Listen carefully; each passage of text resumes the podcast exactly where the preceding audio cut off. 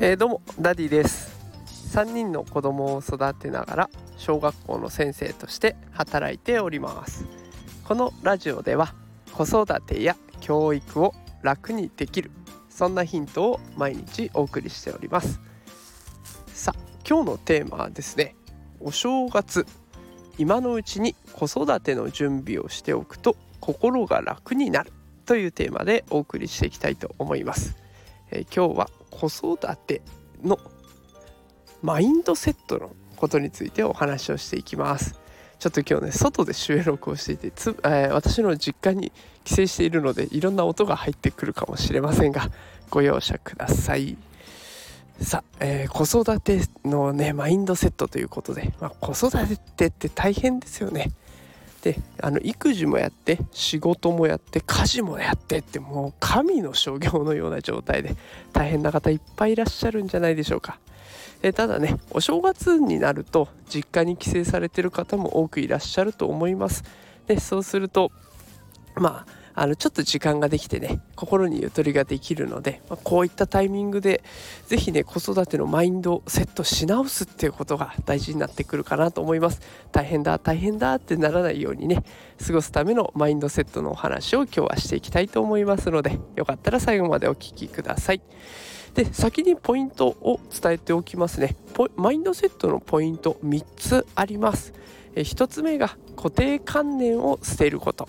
2つ目みんなとかいつもは幻想だよ。3つ目悪い人は悪い。この3つ今日はお話ししていきたいと思います、えー、きっと時間がないと思いますのでサクッといきたいと思います。お付き合いください。では1つ目固定観念を捨てるというところからいきたいと思います。あのよくね女の子なんだから料理くらいできて当たり前でしょうとかあと長男は家の後を継いで当たり前でしょうとかこんな言葉よくあります。世の中いろんな当たり前がありますがこれで振り回されちゃうと辛いですよね。無理やり料理を覚えなきゃいけない覚えさせなきゃとかって親御さんが頑張ったりとか。あと後を継げるように仕事を教えていかないといけないとかって。でこんな風に振り回されると疲れます。だけどよく考えてみるとみんなが考えている当たり前って誰が決めたんでしょうかね。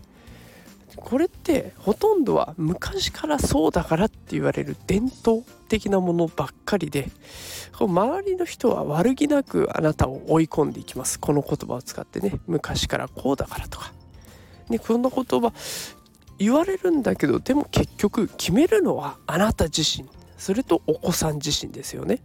苦しむ必要なんて絶対ないんです。ね、固定観念なんて捨てちゃいましょうというのが1つ目ですね。で2つ目。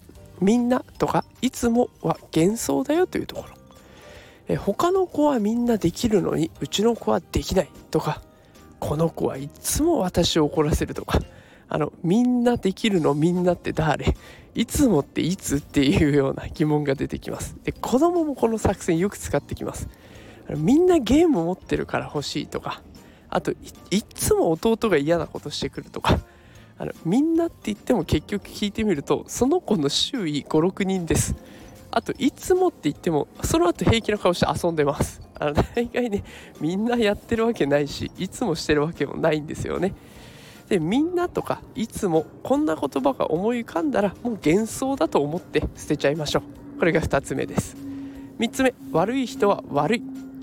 えこれちょっと嫌味を言われたけどきっと悪い人じゃないはずなんですよとか〇〇さんのお母さんはいい人だを言っていたから。だからきっと今はちょっと機嫌が悪いだけなんだわとか。でこれ学校の先生をしてるとよく聞く言葉なんです。いつっていうと保護者会の後にねこういう話してるんですよ。で人はいつも嫌な人よりも良かったり嫌だったりする人に対して感じるストレスが大きいそうなんです。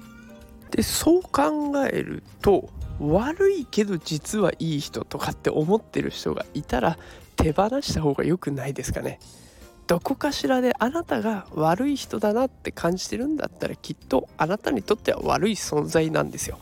でその人がいなくなったらね心が重たくなったり暗くなったりする人ですかその人は。それともその人がいなくなったら心が明るくなる人軽くなる人ですかね。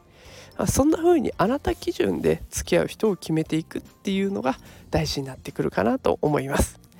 さあ学校の先生をしてると育児に疲れた保護者の方にもね結構お会いします。で私自身も親をしていますがかなり疲れます。でこれこの疲れがね肉体的なものだったらまだ OK だと思うんですけど精神的なものだったらマインドセットをし直すこれが必要になってきますよね。